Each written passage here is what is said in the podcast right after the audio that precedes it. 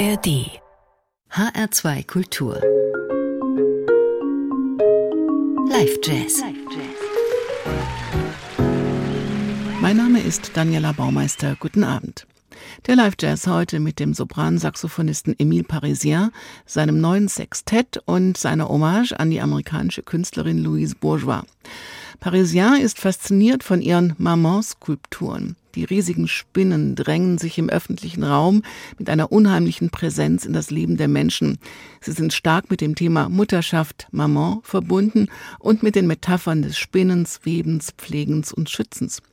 Und das Album Louise, das Anfang letzten Jahres fertig wurde, ist für Parisien auch ein Sinnbild dafür, wie der Corona-Lockdown den Menschen die Freude daran genommen hat, sich in diesen öffentlichen Räumen zu bewegen.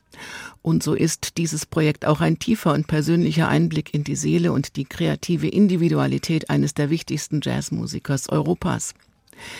Emil war zehn Jahre alt, als in Marciac, 200 Kilometer von seinem Heimatort entfernt, eine Musikschule aufmachte. Er bettelte so lang, bis die Eltern ihn dort auf dem Internat des Collège de Jazz anmeldeten.